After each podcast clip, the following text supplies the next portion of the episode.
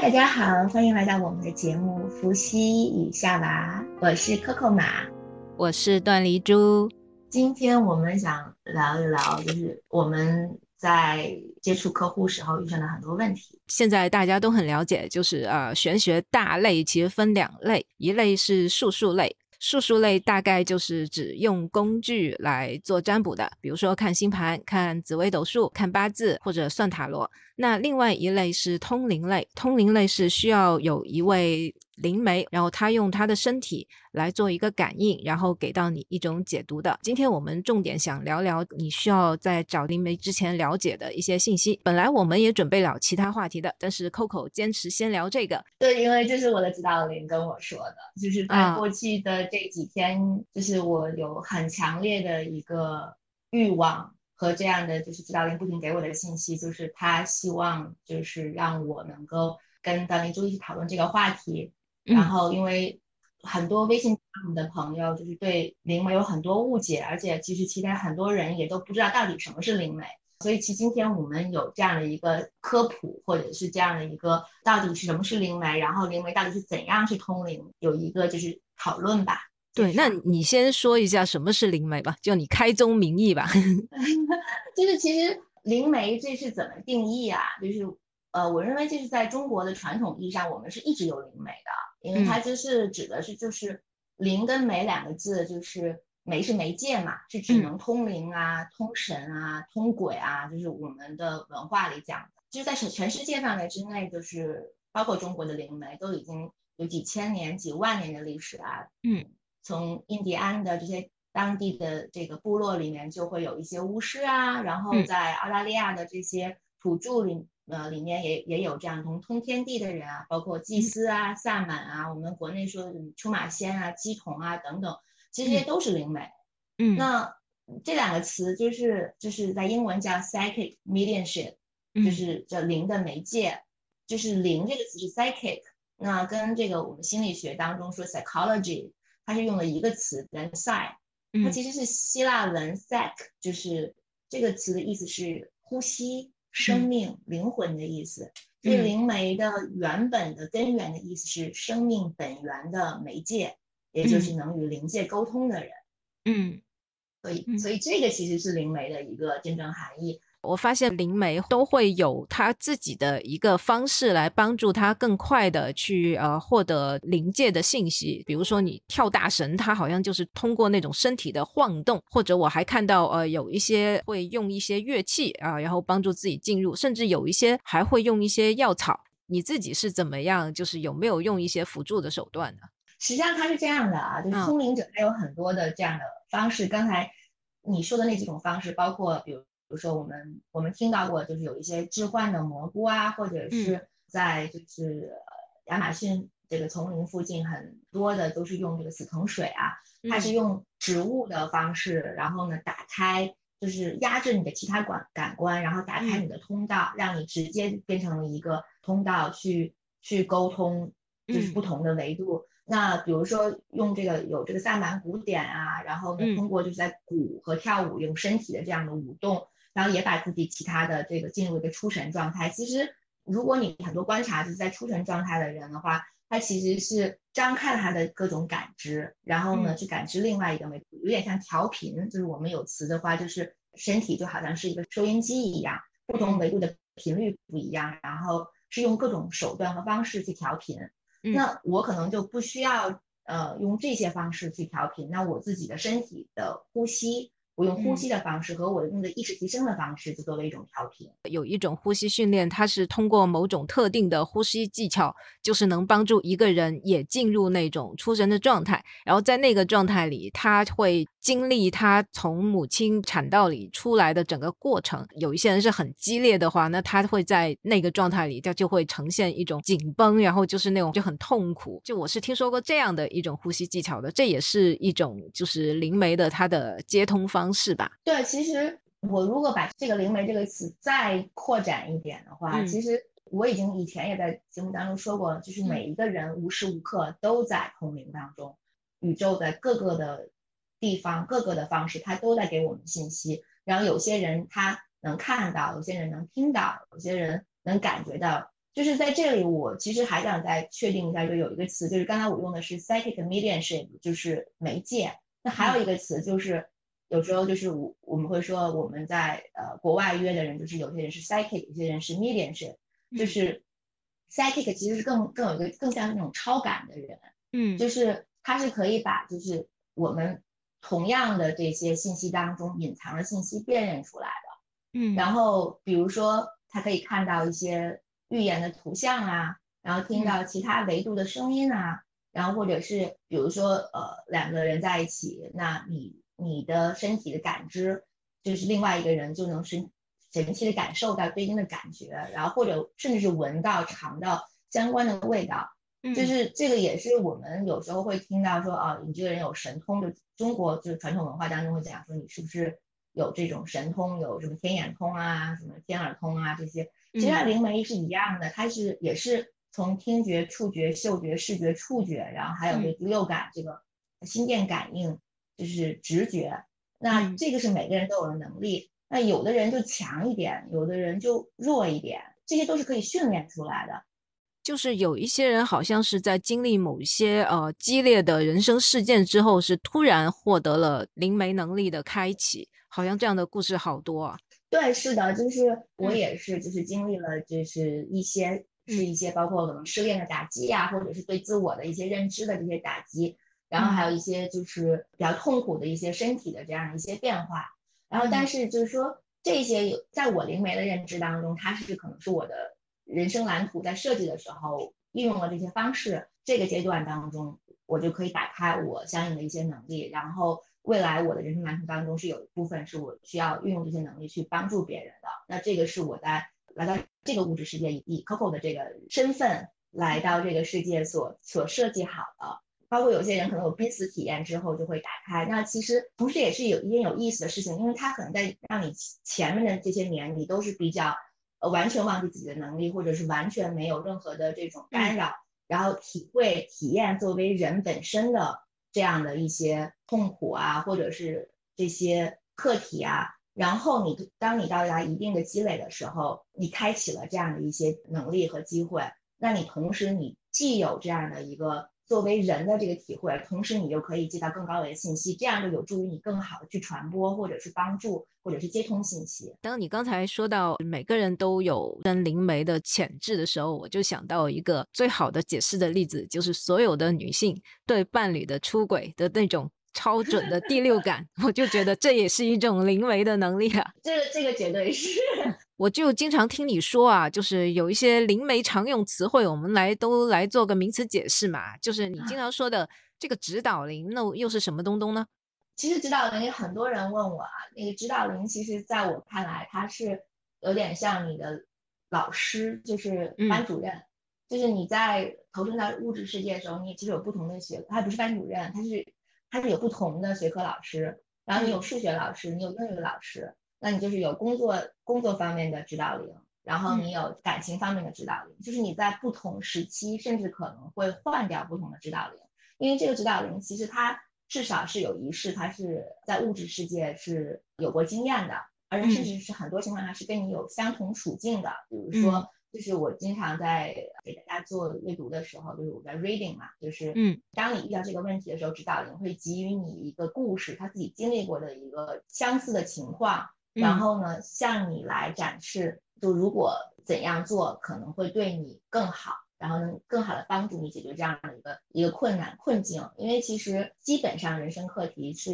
是有一个范畴和一个范围的，然后它给你的设置其实也是有一个。特定的一个走向，因为其实我们都是人类，我们所遇到的问题其实都很相似，相当于是你在开一辆车，然后它可能是你的 GPS，然后如果你偏离的话，然后他希望是能够把你再引回到这条正确的路上面来，所以这个是指导灵。那有些我刚刚说有有可能是班主任，那你可能会有一个主要的指导灵，这个指导灵会就是可能是你灵魂家族的一员，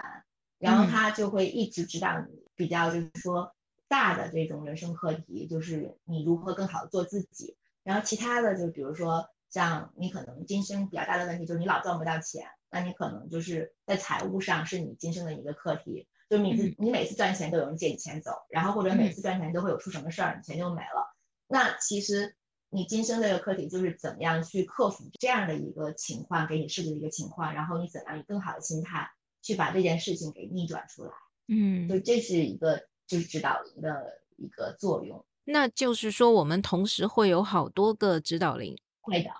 啊，对，很少有人说只有一个指导灵，一般其实每一个方面就是都会有不同的指导灵。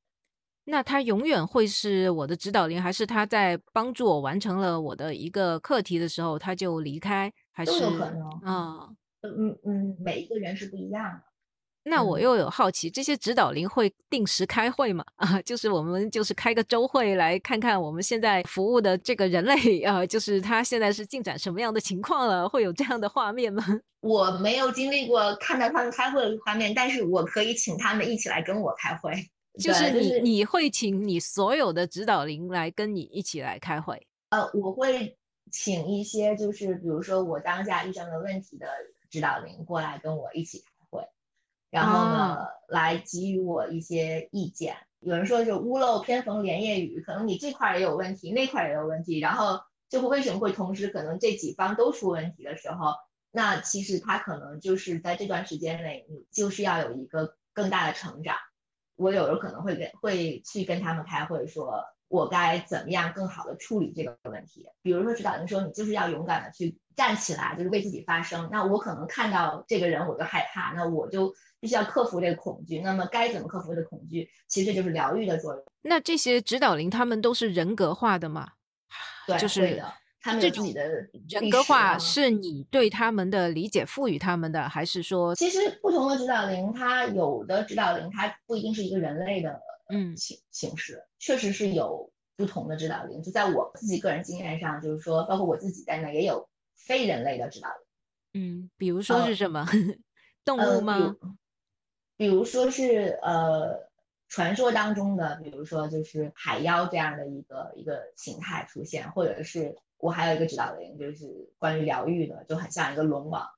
哦，但是这也可能是因为我的呃认知，就是我的呃记忆和我的学科的这个体现，所以我的大脑只能展现出它给我是一个龙王的样子，它可能是其他的这样的一些物种，但是呃我的意识只能够。显示出这样的一个，因为我们的大脑其实是很难创造出我们的意，就是我们的呃，就是学习是或者是接触到的，就是五感当中没有见过的部分，所以它只能以我的理解的能力范畴之内给我这样理解出来，就感觉是呃，人类本身肉身的它的这种。接收跟解解码，对，是有局限的，就是你的生命经验就到这里，所以你摸到了一个什么样的能量，你只能按照你这里已经有的这种呃信息去给它做一个解读。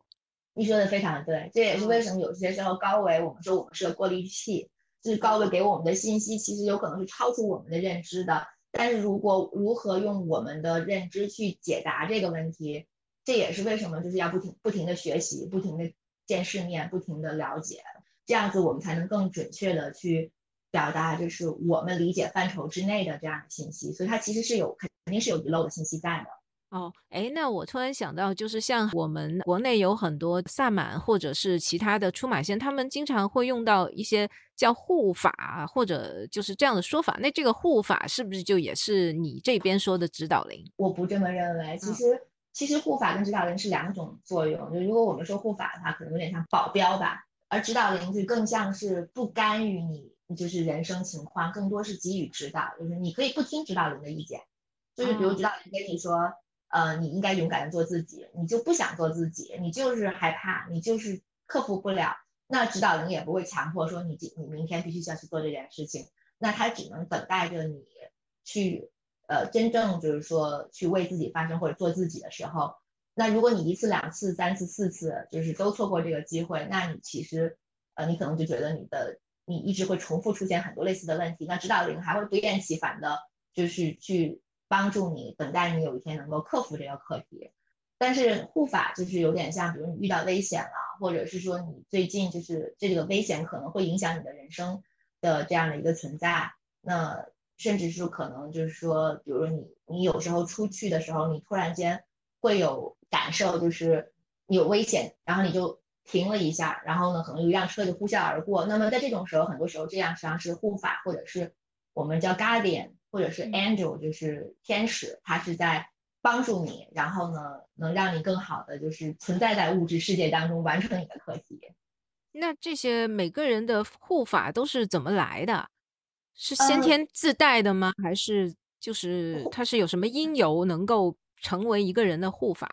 就是它不是你一个人的护法，他也有可能就是也不是一天一先天就在的，他有他有时候可能是被请来的，或者是有时候你需要帮助的时候，你可以呼唤他来帮助你。我这边是有一个很有意思的经验啊，就是我。就也是很多年前，那时候就是我也刚刚开始接触灵媒的时候，就是我同时除了接触灵媒，我还有很多机缘可以认识不同宗教派别的这样的一些大师，嗯，就是其中有一个大师是我的好朋友的父母，然后他们是佛道双修的，然后有一年我们两个人，就我跟这好朋友，我们想一起去泰国，然后从来没有去过，然后当时去他家之后呢，他那个叔叔就帮我开坛。然后呢，就说一定一定要让我来一次，说因为觉得我这一次去泰国可能会有一些就是磨难吧，我跟他女儿，所以他就开坛帮我请了一个护法。就当时我确实是有感觉到，就是说这个整个的这个过程当中能量是很强的。然后我也做了很多的仪式。这件事情过去大概有三四天的时候呢，就刚好是我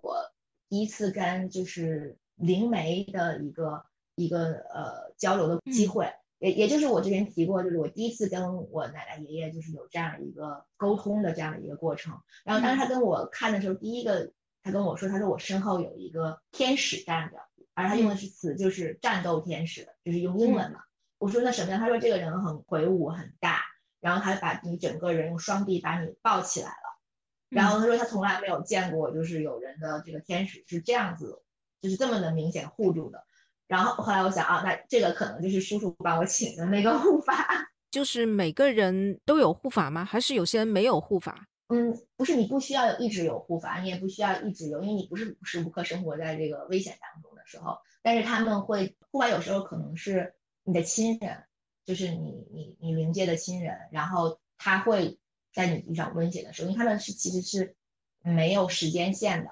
那么他们会在那个时间点过来。就是保护你。那你现在还有护法吗？如果现在有需要的话，护法就会前来。就你，那你是知道你有什么护法吗？就是有几个都是谁？呃，这个没有，我不像指导灵这样了解。对，就是因为好面子或者因什么原因，但你你实际上你就是特别不想去做什么事情的时候。那有些时候是你的，可能你的指导灵，或者是你的护法来给予你信息，就是你不要去做这件事情。哦，还有那种，比方说在车祸里死里逃生的，就是很凶险的情况，可能是不是也是护法出手，就是把这个人给救了？会有的，很多时候是因为就是说，如果你自己本身是不希望离开物质世界，你是希望活下去的话，你都是会活下去。呃，除非就是你在灵魂蓝图的时候有设计，就是说，比如说可能你英年早逝，但是你的英年早逝是你跟你的灵魂家族或者这一世的亲人在在上面的时候就已经设计好了，就是说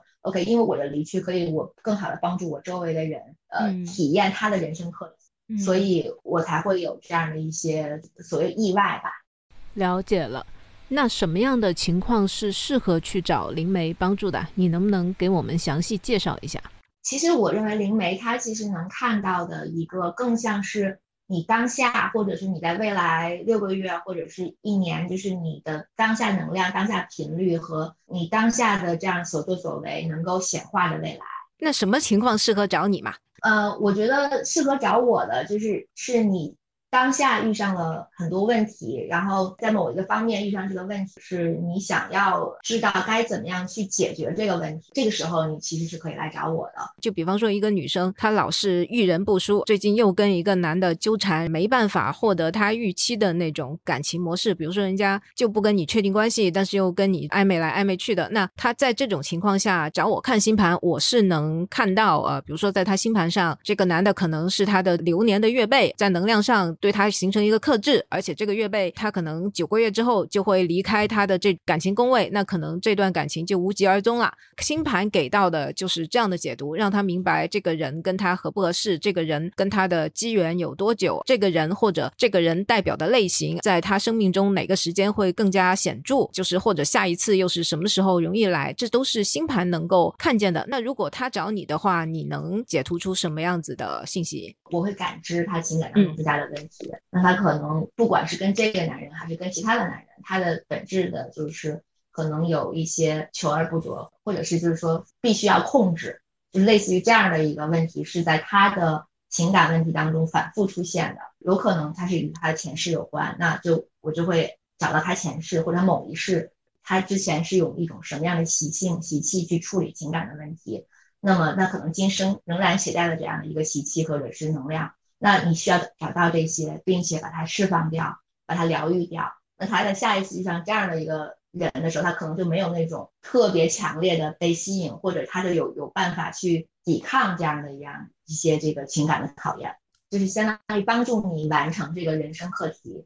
就是科普完一些灵媒的基本常识之后呢，我跟 Coco 对于这样一个话题，就是怎么样找到一个合适自己的灵媒、占星师或者其他命理导师，就是有一些建议要给大家的啊。首先第一点就是要不要测试你要找的这个灵媒、占星师或者命理导师。我个人的主张是，呃，我不接受一些恶意的测试。但是，就是从咨询的流程来说，我是需要验盘的。验盘就是我根据你给我的这个时间排出来一个盘，然后我通过跟你的沟通，根据你反馈的你过往的经历以及你的一些个人的性格的信息，我来对一下这个盘到底是不是你的。如果不是你的，我要把你的时间做一个校正，校正的对了，确定这个盘就对应上你的过往了，那我才决定继续往前。就所以，我本人是不接受测试。但是我的咨询流程里一定会是验盘。我跟你的那个流程是不一样的一点，就是我在就是接受就咨询之前，我是不需要就是，而且最好不要告诉我你你想要问什么样的很具体的问题，比如说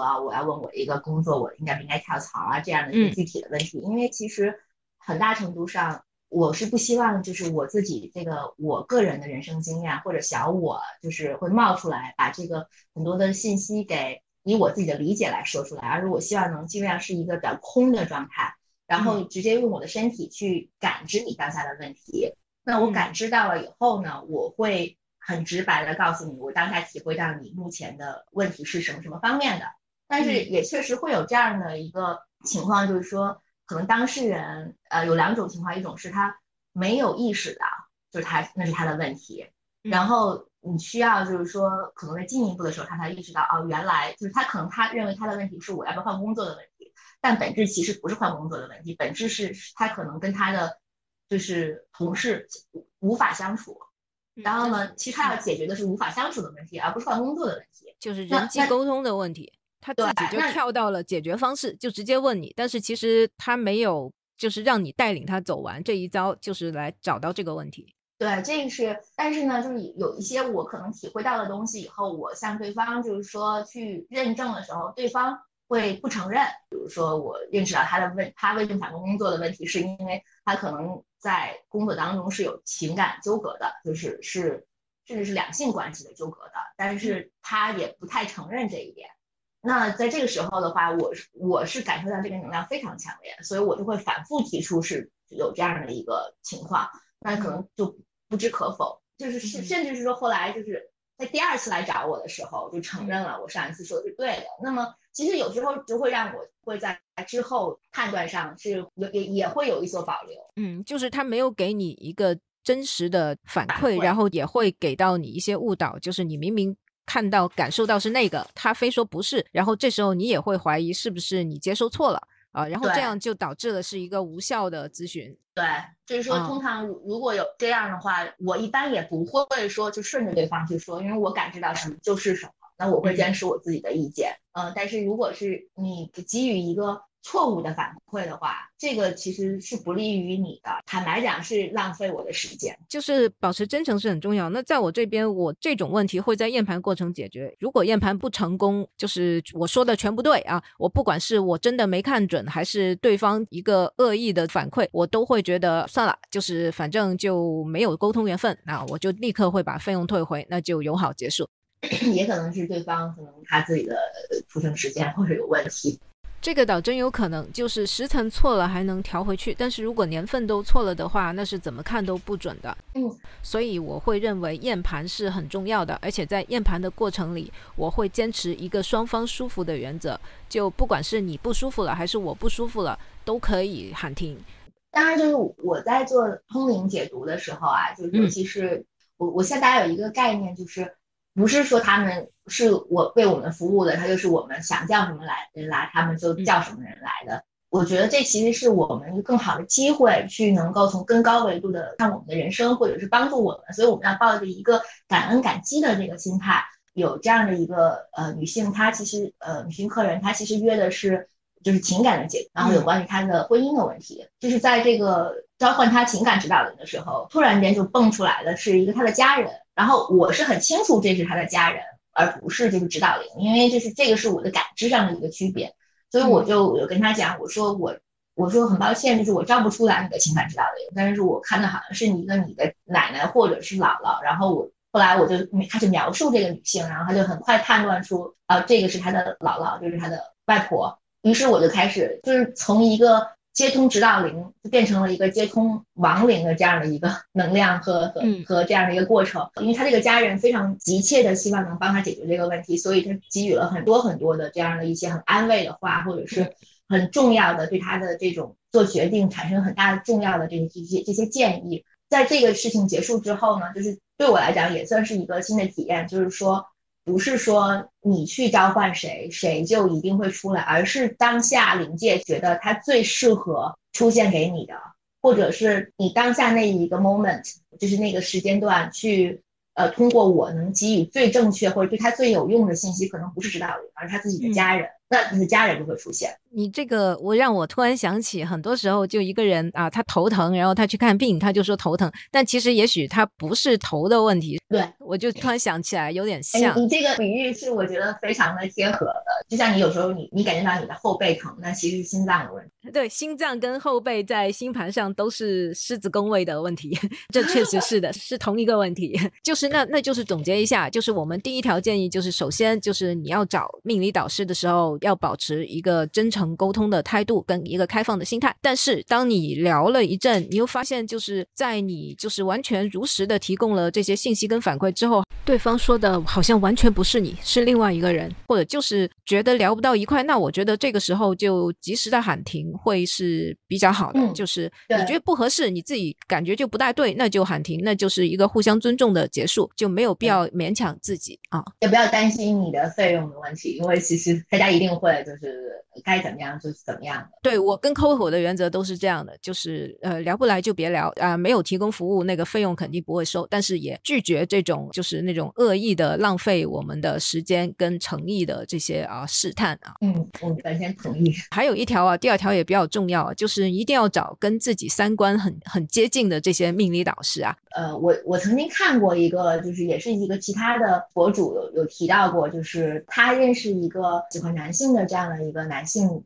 他去寻找了一个道士进行看盘。这个道士看完以后就跟他说，是说你就是要遭天谴，因为你根本是不符合世间万事万物规律的，你你阴阳颠倒，然后你就注定要这个呃孤独终老等等这样的话。然后他所以他后来找到那个通灵师以后，他就一直痛哭，他说：“难道我真的就是我是天地不容的吗？”那在这个通灵师他看来，就是这是你的人生课业。这个因为对方他是一个传统道士，年纪又比较大，那他一直受了他的这样的一个呃价值观的和世界观的一个影响，所以他就会对呃这样的情感就抱以这样这样的一个态度。但这个其实是在我看来，我用一个词，他们的词就是这个是很造口业的。就是，所以就是在找这些命理导师灵媒之前，就是多看看他在社交媒体上发的这些内容，感受一下，那他的价值观跟他的对人生的态度是不是跟自己相近？如果不相近，就没有必要找。即使他好像准的飞起来啊，那也没有必要找。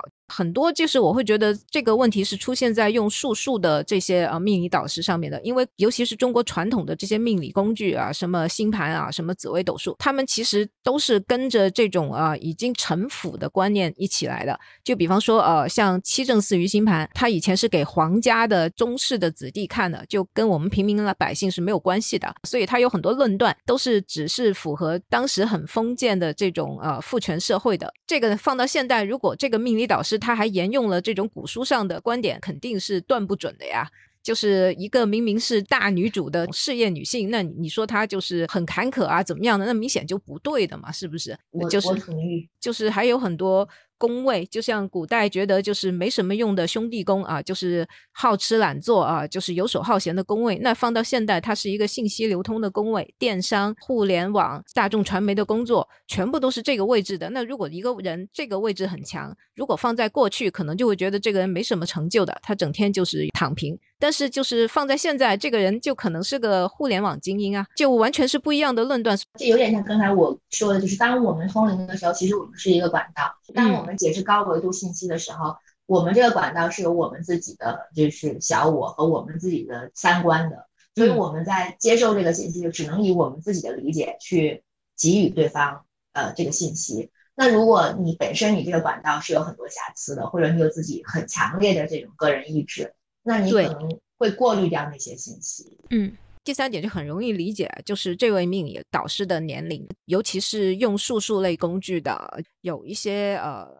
比如说他他就是上了年纪的呃，就是中老年的那呃那当当然他很有经验，他肯定也有很多智慧，他可能看得很准。但是如果他给一个很年轻的人看盘，那会不会中间有很多观念的差异？就是像我们上一条讲的三观是不是接近？他给你的建议是不是真的符合你这个时代精神啊？是不是真的符合你自己的这种价值追求？这是一点。那还有就是，如果就是年太年轻的这种。朋友，他刚刚从事这个玄学行业，比如说他就二十岁出头，那你让他给你就是看你的一个，比如说一个三四十岁的人的这个整一个人生，那他自己的人生阅历跟人生经验啊，是不是能够给到你足够清晰的、有智慧的指导？那也是一个问题。那其实是一样的，其实是就是一个你在一定程度上你的人生经验你拓展了，然后你所看到的。呃，了解到的这样的一个直接经验增加了，就是它不是光一个间接经验，就是我我听到谁的故事，看我的经历更多了，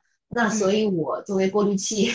就是我接到的信息，那肯定就是是包含了你的这样的一个，我就可以给给给予你一个相相似的一个经验的一个指导，然后这其实也是指导灵，它其实是从更高维度，那它可能也是有你的相似经验，所以它从那个维度给予你的指导，其实是很有相似的地方的。那这一条好理解，那最后一条我会觉得也比较重要啊，就是我们就是每一个找这种呃玄学支持的人，其实对于这个玄学对通灵啊，呃，就是都要有一个很正确的期待的，就自己的人生还是要自己做决定的，就是所有的灵媒星盘啊，就其他的玄学的解释，只能是作为一种参考，而不能作为就是完全遵循的这种人生指导的。就是因为我自己会遇到过一些客户，就是他们其实就是来找我看盘，他们根本不是想要建议的，就是想让我来帮他做决定，就直接问我 A 还是 B。你告诉我吧，或者我现在要不要做这个事情？你告诉我吧，就好像他们会把我逼到了一个角落，就是我不给他这个答案，好像就是呃我在耍滑头啊，就是或者是我看不准啊，我不能够做出这个论断。其实不是的，你选 A 跟 B 都是可以的，关键是看你对自己有什么目标，你要不要去去往这个目标去走，就是这些其实都是。你自己可以决定，而不是别人帮你决定。当你把这个决定权给到别人的时候，其实你就是想让别人替你的人生负责。这样子的态度，在我这边我是不接受的，就是我不给这样的人看盘。就是反正我有遇到过，就是。好几个吧，反正聊的时候都挺开心的啊。就是我我也给了有效的意见，他也表示挺对的。但是过了几天，他会过来跟我说：“那我到底什么时候能考上哪个学校？我到底啊什么时候或者到底我能不能就是做到某一件我很想做的事情？”那我就会说：“你想做这个事情，我已经告诉你了，就是你可以选择的路径，你比较合适做这个事情的时机，你的这种可以找到的帮助的这种方法，我都告诉你了。那你现在非要问我啊，你到底能不能做这个事情？我。”又不是就是机器猫啊，又不是呃什么菩萨，然后我给不到你，你一定能啊！真的抱歉给不到你啊。机器猫跟菩萨也不一定能，因为对，这是你自己的课业。就是在这里，我其实也有有相似的经验，就是不光是你你说的这些，就是我以前也做过这样的事情。就是我很多年前，就是也也去寻找灵媒啊，或者寻找什么时候，我就会问说。比如说感情上，我就会说啊，那我能不应不应该在一起？就是，就是说我对方喜不喜欢我，我我我还能不能挽回？就是会问很多这样。然后如果对方跟我说你算了，你放弃吧，这这个就是感觉像你们已经结束了。那我自己的 ego 会说那不可能，我不信你，我还要继续去做。那这些其实都是有可能的，而且指导灵给你的信息。就是，甚至是说，就是你看完盘给你，你你都有可能你不去这样的做，这个都没关系，这个都是你的自由意志去决定的。就是我们就像一个，我们是咨询师嘛，我们又不是对，就是无法为你的人生负责，你是为你人生负责的。我们只是从一个高维度的方式去看了以后，告诉你，你这么走可能更快解决这个问题，或者是说你更有效的去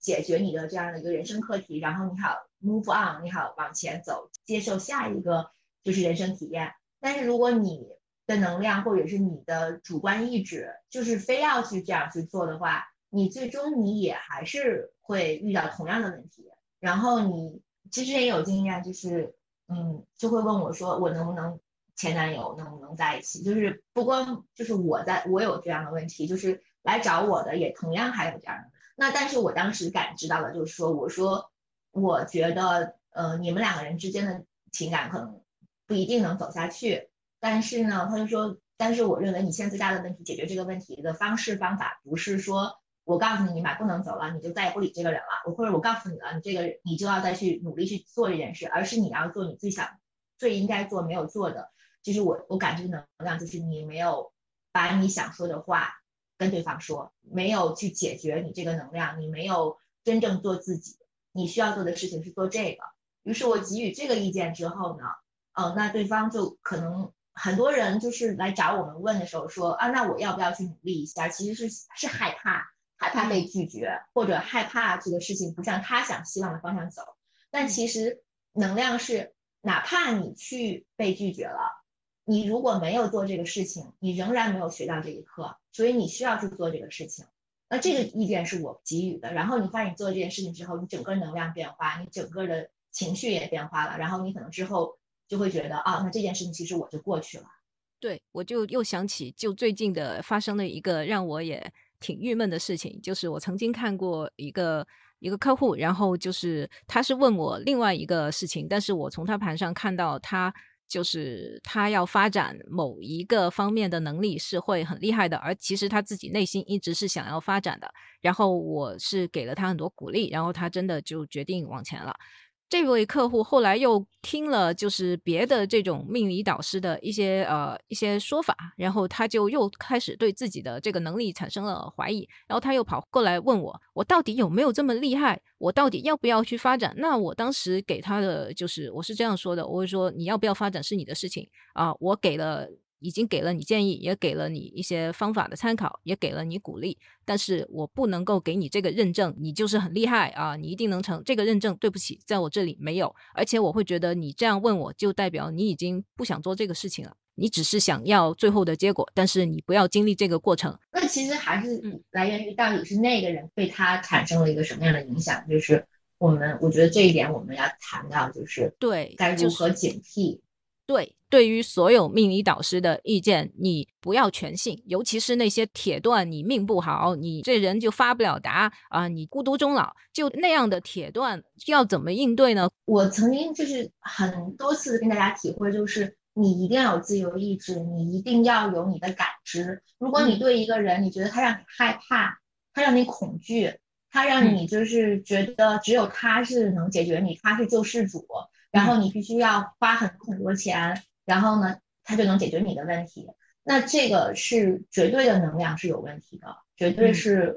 是一种控制，因为他所做的事情不是让你自己就是去决定你的人生。就是在我自己看来，就是说每一个过来找我咨询的人，我都会觉得，如果你从我这里得不到一种开放的思路，得不到一种就是呃积极过好人生的鼓励，那你找我干嘛？就是我知道一位算紫微斗数的很厉害的前辈啊，他也就是已经很高龄了，而且他是财务自由的，他给人看是不收钱的，就是他就凭心情，就是看你不顺眼也不会给你看，但是他会有这样一个说法。你是不是很信我？百分之一百信我吗？那你百分之一百信我，我就不给你看了，因为我有时候就看不准，就是有那么一点点不准，而且那一点点不准，往往就是最致命的、最重要的一个信息，我没有看到的话，那会害了你。所以你要是百分之一百信我，你就不要看。这个态度我会觉得也是很可取的。就是对于所有的这种命理导师，我们都要还是保持一个自己的独立思考，意见可以参考啊，把它作为一个工具、一个指南，但是。不要盲信，不要就是他说自己是什么就是什么，就是自己还是由自己来下这个定义，不要让别人来定义你。哦，我非常同意这一点，而且我其实想说，包括我觉得灵媒在内啊，就我认识的，就是可能当下的阅读如果能到就是七八成以上的话，就已经相当准确了。就是我再强调一下，我就是说灵媒的信息它是通过一个管道，它在翻译出来的。那就算你是一个。同声传译就是联合国做是同声传译，你也无法达到百分之一百的传递准确，因为不同的文化、不同的用词，它都是会有一个差异。你想连同一个物质世界的语言，它都有翻译的差别，就更别说是是你就是接通高维的信息在给予你的一个建议了。而且就是说，任何一个建议都是当下的，就是你在这一刻的时候所展现的未来。王阳明有一个就是知行合一。你当你知和行你合一的时候，你的未来就是一定会变化的。你如果有人跟你说你百分之百是怎样，他就是铁口直断的话，我觉得先跑。嗯，这是这是不管是你是术数多么高级的术士，我觉得都是先跑。嗯，对，是的，那就是这里就是呃更极端一点，就是因为在呃这个行业还是呃鱼龙混杂，会呃有一些人就是会有一些。不怀好意的目的，就所谓的这种啊邪师啊 PUA 洗脑的啊，我就觉得这些人其实会有几个特征是还是很好认的。这里也分享一下给大家警惕一下。首先就是这样的人，他是极度自恋的，他最在乎的就是他自己，他不会真的在乎你的，就是他不会从你的立场为你考虑。所以就是最后你从他那。得到的，不管就是你理智判断，好像他说的也对，怎么样的？但是其实你心里是会不舒服的，因为他其实是在攫取你的能量，你自己心里是有感觉的。就是跟他接触完之后，你是不是就不舒服？你是不是对自己更不自信啊？你跟他接触完，如果你自己心里是更不自在的，那我会觉得这个首先你就开始警惕了。另外就是这样的人，他会用各种办法让你只依赖他啊，隔绝掉你的所有其他的友情、亲情啊，就是让你完全精神上依赖他，把你隔绝掉。这也是一个就是这种邪师的一个很大的特点。PUA 的那个谈恋爱的，他也会做这个事情，就是啊，打压你，他会极度打压你，然后他会让你只依赖他，然后他是我说的话都是真的，你自己就是无法判断，你有犹豫，你有犹豫，他会说，那你是不相信我了，那你。那或者是会说哦，那你其实是没有没有跟跟着真理而走，或者类似于这样的话，如果是这样的话，其实是是很不对的。就我其实是相信，就是说很多的宗教教派，它有它的方式可以从更高的维度帮你解决问题，这个是我相信的。但是它不能用一种威胁或者是恐惧的方式，就是说啊，你你只有用我这个方法，你才能活下去，或者你的家人才会怎么怎么样。如果你不做的话，你就会。呃，有什么什么后果？你后果你要承担，怎么怎么怎么样？如果类似于这样的话，那这是有问题。对，而且这样的邪师他总会就是对你有所图，他可能会需要你为他做点事情，或者让你就是给他更多的物质上的供奉。又或者甚至他不求你呃呃任何实际的东西，他只是让你就是无限的崇拜他、追随他，这也是一种就能量的索取，就无形的一种索取，就是他对你肯定是有所索取的。就是一般我们这种咨询都是我们的缘分，就是一次咨询的缘分嘛。但是就是他好像总是要想延续这样的互动，然后以就是好像是在为你着想，但其实好他是在索取你的能量或者其他实际的东西的，这个也是要警惕的。再补充一句，就无论如何，你都要以你的心和你的感知。就如果你有很强的焦虑、很强的不安全感，你要相信那是你你的身体或者是你的指导灵在给予你一些就是暗示，就是你要关注自己的内心世界。不要被恐惧所控制，保持一个独立的思考。嗯，然后我其实就是在想说，就是我们去选择谁啊，我们去有缘分遇上谁啊，就这个东西就也不要害怕，也不要觉得好多人就说啊，呵呵，我我好怕，我好紧张。就是其实没有那么害怕，你不要有怕的感觉，你也不要有紧张的感觉。就算你以前遇上过这样的一些不是很正派的这样导师，或者是这你经历过这些。那都没关系，因为只要你这一刻的意识你改变了，就是是没有是没有关系的，你总是能够改变未来的。你没有坏的选择，你当时产生的选择可能就是你的恐惧吸引来的，那都是你内在的一个反射，所有都是你对应自己的频率和显化。然后你这一刻你听到我们这个今天听到我们这样的一期节目，然后你啊豁然开朗了，或者你觉得哎讲的有道理。那你就是现在的频率，就是对应了你今天听到的这些东西。那你在未来的选择，你就会有不一样的选择。这个也是指导灵为什么一定要让我们先把这一期节目做出来的这样的一个原因吧。然后，呃，也想补充一句啊，因为其实呃，我们的时间跟精力真的是有限的。然后也有很多人就是加了我的微信，然后微信就不停的被加爆。就是如果你真实的有需求，然后今天你听到的这样一期节目的内容，你觉得你确实是有愿望，有近期就是需要能够解决问题的话，那欢迎你直接加我的微信，然后我们进行沟通。那呃，否则的话，其实你可以直接加我的这个微博，或者是呃跟进我们的节目，然后我们是不会消失的，我们会一直陪伴你们的。对，不需要说就加着先攒着这样子的，就我们有缘分交流的时候，自然就会遇到。因为我们有一句灵媒也常会用用的话，就是你一切都是丰盛的，你该获得的时候，你就是会获得。